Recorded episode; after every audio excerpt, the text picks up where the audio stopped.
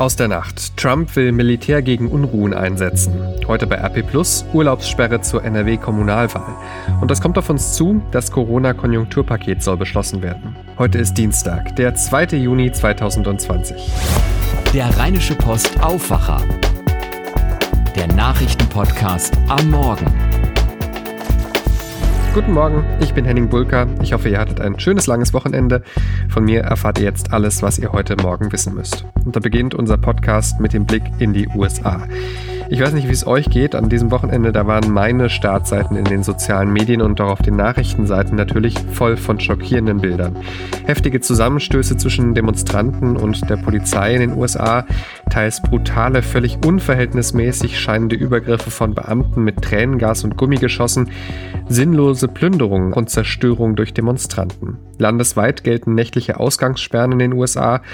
Es gibt aber auch positive Bilder, Polizisten, die Seite an Seite mit Demonstranten stehen und beeindruckenden stillen Protest riesiger Menschenmengen in Erinnerung an den gewaltsamen Tod des schwarzen George Floyd bei einem brutalen Polizeieinsatz und an alle, die schon Opfer von rassistischer Polizeigewalt in den USA wurden. Was wir hier versuchen, ist für die Grundrechte der Menschheit einzustehen und wir versuchen das auf friedliche Weise. Wir können einfach nicht so weitermachen. Ich will durch eine weiße Nachbarschaft gehen können und mich sicher fühlen. Ich will nicht jedes Mal, wenn ich ein Polizeiauto hinter mir sehe, Angst kriegen. Ich will einfach nur fähig sein, mich frei zu fühlen und nicht über jeden Schritt nachzudenken, weil letztendlich ist Schwarzsein allein ein Verbrechen. Letztendlich kann als Schwarzer geboren zu sein ein Todesurteil bedeuten und ich verstehe nicht, warum. Wir sind doch alles Menschen. Es macht mich krank.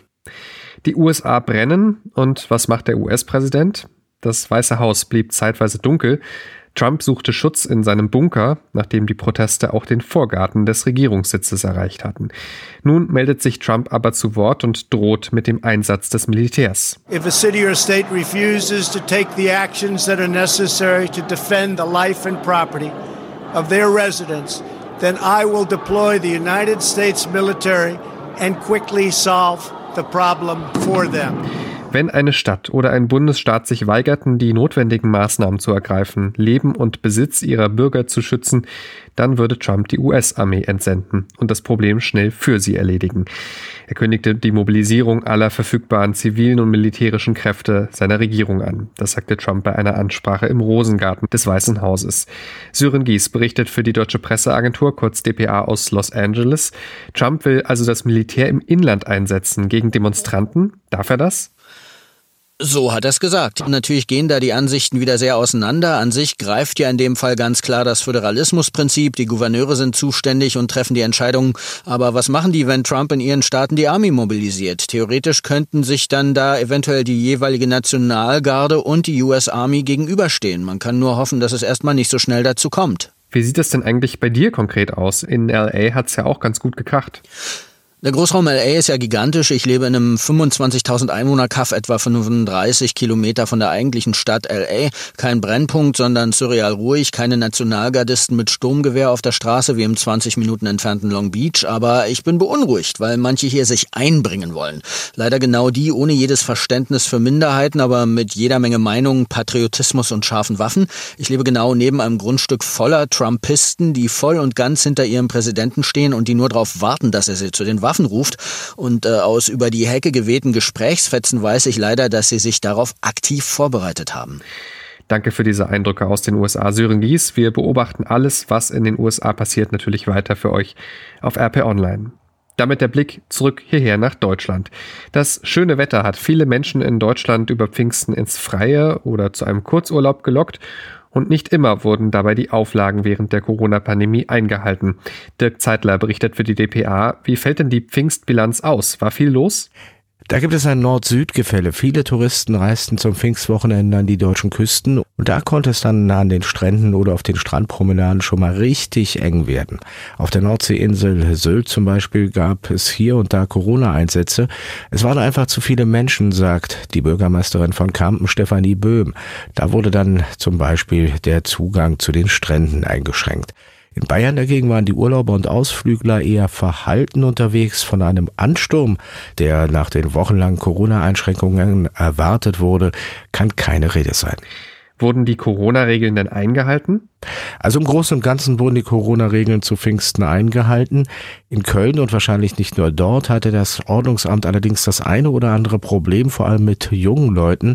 Bei dieser Gruppe hat das Ordnungsamt festgestellt, dass einige die Maßnahmen des Infektionsschutzes, also Abstand halten, zum Beispiel kaum noch ernst nehmen. Außerdem haben die Mitarbeiter nach eigenen Angaben auf der Straße eine aggressivere Stimmung als zu Beginn der Corona-Einschränkungen erlebt. Also da könnte was kippen und nicht nur in Köln. In Berlin zum Beispiel, da hat eine Ansammlung von hunderten Schlauchbooten die Polizei beschäftigt. Im Obernhafen in Kreuzberg am Landwehrkanal ist das gewesen. Da hielten sich rund 1500 Menschen auf dem Wasser und an Land auf, Techno, Musik und pralle Sonne. Die Initiative war von einzelnen Akteuren aus der Berliner Clubszene ausgegangen und da ging es dicht an dicht zu, also sowohl auf den Booten als auch am Ufer. Da hat dann die Polizei mit dem Veranstalter gesprochen und der hat die Versammlung beendet findet. Auch das zeigt, mehr Menschen werden leichtsinnig. Danke, Dirk Zeitler. Wie schnell es gehen kann, dass wieder ein Corona-Ausbruch da ist mit weitreichenden Folgen, zeigt ein Fall aus Göttingen. Nach mehreren privaten Familienfeiern waren dort mindestens 68 Menschen positiv getestet worden. Das hat weitreichende Folgen für mehrere hundert Schüler. Unter den Kontaktpersonen ersten Grades befinden sich auch 57 Kinder und Jugendliche. Das teilte die Stadt Göttingen am Abend mit. In 13 Schulen gelten deshalb ab sofort noch strengere Regeln. Damit zu dem, was ihr heute bei RP Plus lest. Und da schauen wir heute auf einen Termin, der schon sehr lang feststeht, aber in der Corona-Pandemie zum Problem wird. Der 13. September 2020, Kommunalwahl in Nordrhein-Westfalen. Immer deutlicher wird, wegen der Pandemie drohen in den Wahllokalen personelle Engpässe. Das sagt der NRW Städte- und Gemeindebund, genauer gesagt dessen Chef Roland Schäfer. Zitat, ein nicht unerheblicher Teil der traditionellen Wahlvorstände gehört wegen des Alters der Risikogruppe an. Das könnte ein Problem werden. Sie sitzen den ganzen Tag in einem Raum und haben Kontakt zu Hunderten von Leuten. Da kann ich mir gut vorstellen, dass der ein oder andere zu sich sagt, Mensch, das mache ich jetzt mal lieber nicht. Zitat Ende. Manche Städte bereiten sich deshalb schon auf einen möglichen Personalengpass vor. In einigen Städten gibt es bereits sogar schon einen Urlaubsstopp für den Wahlsonntag oder das Wahlwochenende für die gesamte Verwaltung, um notfalls eigene Mitarbeiter zu verpflichten, wenn man nicht genügend Freiwillige aus der Bevölkerung bekommt, heißt es vom Städte- und Gemeindebund. Ob überhaupt am 13. September neue Landräte und Stadtoberhäupter in NRW gewählt werden können, das steht noch nicht abschließend fest, auch wenn es bislang ganz danach aussieht. Beim Verfassungsgericht in Münster sind bislang vier Klagen gegen den Wahltermin eingegangen. Drei Verfahren richten sich gegen den NRW-Landtag und eines gegen NRW-Innenminister Herbert Reul. Es sind besonders kleinere Parteien oder unabhängige Kandidaten, die sich aufgrund der Corona-Krise benachteiligt sehen, weil sie den Wahlkampf nicht wie geplant durchführen können. Ein Argument der Kläger, so heißt es aus informierten Kreisen, lautet, dass ältere Wähler durch das Coronavirus abgeschreckt werden könnten, ins Wahllokal zu gehen. Als weiterer Grund könnte herangeführt werden, dass einige Parteien ihre Kandidaten schon vorher benannt haben und damit deutlich früher in den Wahlkampf einsteigen konnten. Das könnte als eine Verzerrung der Wahlchancen und Ungleichheit der Wahl betrachtet werden, sowie als Verstoß gegen Verfassungsgrundsätze. Der Präsident des Städte- und Gemeindebundes geht allerdings nicht davon aus, dass es soweit kommen wird, also dass der Wahltermin verschoben wird. Nein, ich glaube nicht, dass solche Argumente überzeugend sind.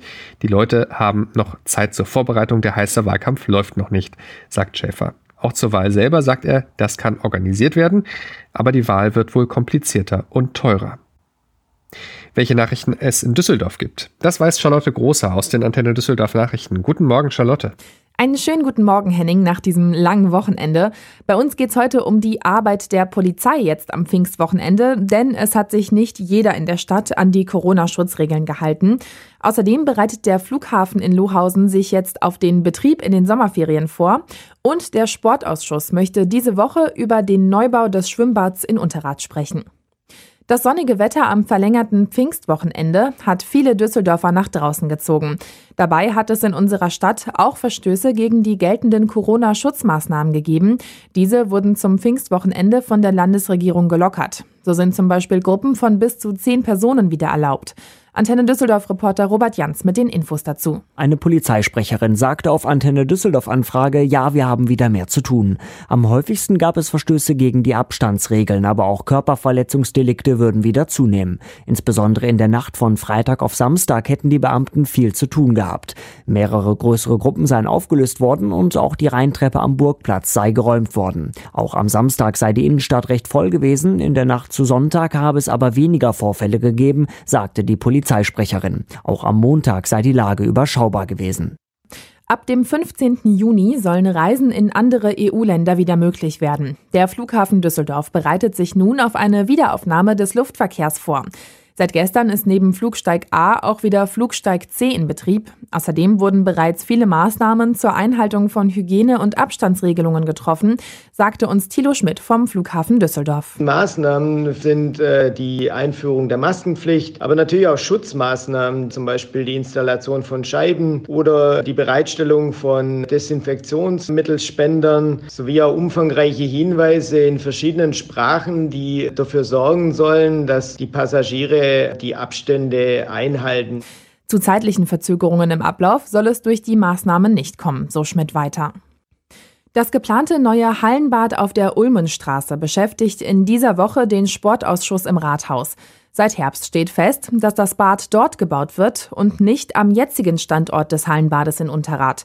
Unklar ist aber, wie das Bad ausgestattet wird. Das soll die Politik in der nächsten Zeit entscheiden. Jetzt geht es darum, die Planungen zu starten und die genauen Kosten zu ermitteln. Eine erste Schätzung gibt es schon. Ein Sportbad mit 25 Meter Becken mit Sprungturm, Kleinkinderbereich und einem Kursbecken mit Hubboden würde knapp 23 Millionen Euro kosten. Wenn auch Dampfbad, Großrutsche, Whirlpool und ein Gymnastikraum dabei sein sollen, würde es mehr als anderthalb Millionen Euro teurer. Die Bädergesellschaft geht davon aus, dass das neue Bad im Sommer 2023 fertig sein könnte. Und das war's soweit von mir. Die Meldungen gibt's auch immer um halb bei uns im Radio und zum Nachlesen auf antennedüsseldorf.de. Dankeschön, Charlotte Großer. Schauen wir jetzt damit auf das, was heute noch wichtig wird. Die Große Koalition will heute ein milliardenschweres Konjunkturprogramm vereinbaren, um die wirtschaftlichen Folgen der Corona-Krise in Deutschland abzufedern. Im Fokus stehen unter anderem eine Sonderzahlung für Familien mit Kindern und Kaufprämien für Autos. Arne Beckmann berichtet für die DPA aus Berlin. Mitte März hatte Finanzminister Olaf Scholz schon angekündigt, es wird nicht gekleckert, sondern geklotzt bei diesem Thema. Was soll denn alles rein in das Konjunkturpaket? Ja, das ist eine lange Liste. Jetzt kurz vor den Beratungen haben irgendwie alle Seiten nochmal Forderungen geäußert, was das Konjunkturpaket alles abdecken soll. Und da wurde ja auch schon viel gestritten. Mehrfach genannt wurde unter anderem ein Familienbonus. Die SPD will zum Beispiel, dass Eltern für jedes Kind einmalig 300 Euro bekommen. Und auch in der Union gibt es neben einigen Vorbehalten teilweise auch Zustimmung, dass das ja eine ganz gute Idee wäre. Entlastungen soll es unter anderem auch beim Strom geben. Strom kostet in Deutschland ganz schön viel im Vergleich zu anderen europäischen Ländern. Mehrere Verbände, aber auch Politiker schlagen deshalb vor, zum Beispiel die Stromsteuer einzudampfen. Ja, und das sind nur zwei von zahlreichen weiteren Ideen, die heute diskutiert werden. Das sind einige Entlastungen für Privatleute. Auch für die Wirtschaft soll was rein ins Konjunkturpaket. Was zum Beispiel? Ja, auch da ist die Liste wieder lang. Oft gehört habe ich vor den heutigen Beratungen das Thema Autos mal wieder. Die Nachfrage ist da in Corona-Zeiten völlig in den Keller geschossen und jetzt sollen Prämien her. Doch wie könnten die aussehen und ist es überhaupt sinnvoll, gezielt einzelne Branchen zu fördern? Auch da gehen die Meinungen noch sehr weit auseinander. Mal schauen, welcher gemeinsame Nenner da heute gefunden wird. Und im Gespräch ist eine Mobilitätsprämie. Da würde dann nicht nur das Auto reinfallen, davon könnten auch diejenigen profitieren, die zum Beispiel ein neues Fahrrad kaufen wollen oder auch zum Beispiel eine Bahncard. Kaufprämien, Steuersenkungen, Einmalzahlungen für Familien. Das klingt nach einem teuren Wunschzettel. Ja, und natürlich gibt es auch da wieder verschiedene Ansichten bei der Frage, was darf es am Ende kosten? Schon jetzt hat ja die Corona-Pandemie ordentlich Schulden verursacht. 156 Milliarden Euro haben sich da angehäuft beim Bund. CSU-Chef Söder will deshalb zum Beispiel den Deckel drauf machen. Der sagt, 100 Milliarden Euro Schulden soll noch drin sein, dann ist aber wirklich mal Schluss, sagt er. Die SPD sieht das ganz anders. Die hält überhaupt nichts von einer solchen Obergrenze. Also auch hier gibt es heute viel Gesprächsbedarf, weil die Meinungen da sehr weit auseinandergehen. Dann schauen wir mal, was bei den Beratungen heute rauskommt. Um 14 Uhr soll es losgehen im Kanzleramt. Arne Beckmann, Dankeschön. Frankreich wurde von der Pandemie deutlich härter getroffen als Deutschland. Heute ist dort aber ein Tag der Lockerung. Restaurants und Cafés machen in Frankreich wieder auf, wenn auch im Pariser Großraum erstmal nur auf Außenterrassen. Es fällt auch die bisherige Regelung weg, wonach Reisen mit mehr als 100 Kilometer Entfernung zum Wohnort nur mit triftigem Grund möglich sind. Theater sollen fast im ganzen Land wieder öffnen, auch Strände werden wieder zugänglich gemacht. Damit hierher nach NRW. Heute Nachmittag ist Bundeslandwirtschaftsministerin Julia Klöckner zu Gast hier in der Region, und zwar in Willig. Dort trifft sie sich mit dem Kreisbauernverband Viersen. Es soll um aktuelle agrarpolitische Themen gehen, um die Düngeverordnung und die Corona-Maßnahmen. Heute ist ein wichtiger, trauriger Jahrestag. Heute vor einem Jahr wurde der Kasseler Regierungspräsident Walter Lübcke erschossen, mutmaßlich aus rechtsextremistischen Motiven. Eine offizielle Gedenkveranstaltung ist wegen der Pandemie in Hessen aber nicht geplant. Allerdings haben zwei Initiativen zu Aktionen aufgerufen. Die Staatskanzlei in Wiesbaden kündigte eine nicht öffentliche Kranzniederlegung an. Lübcke war am 2. Juni 2019 nachts auf seiner Terrasse im Landkreis Kassel erschossen worden. Wegen des Mordes angeklagt ist der 46-jährige Stefan E. Er soll Lübcke getötet haben, weil dieser sich für die Aufnahme von Flüchtlingen einsetzte. Die Europäische Union und Großbritannien beginnen heute die vierte Verhandlungsrunde über ein Handels- und Partnerschaftsabkommen nach dem Brexit. Unterhändler beraten die ganze Woche per Videokonferenz. Diese Runde gilt als besonders wichtig, weil noch im Juni das wichtige Thema Fischereirechte geklärt und dann eine Zwischenbilanz der Gespräche gezogen werden soll.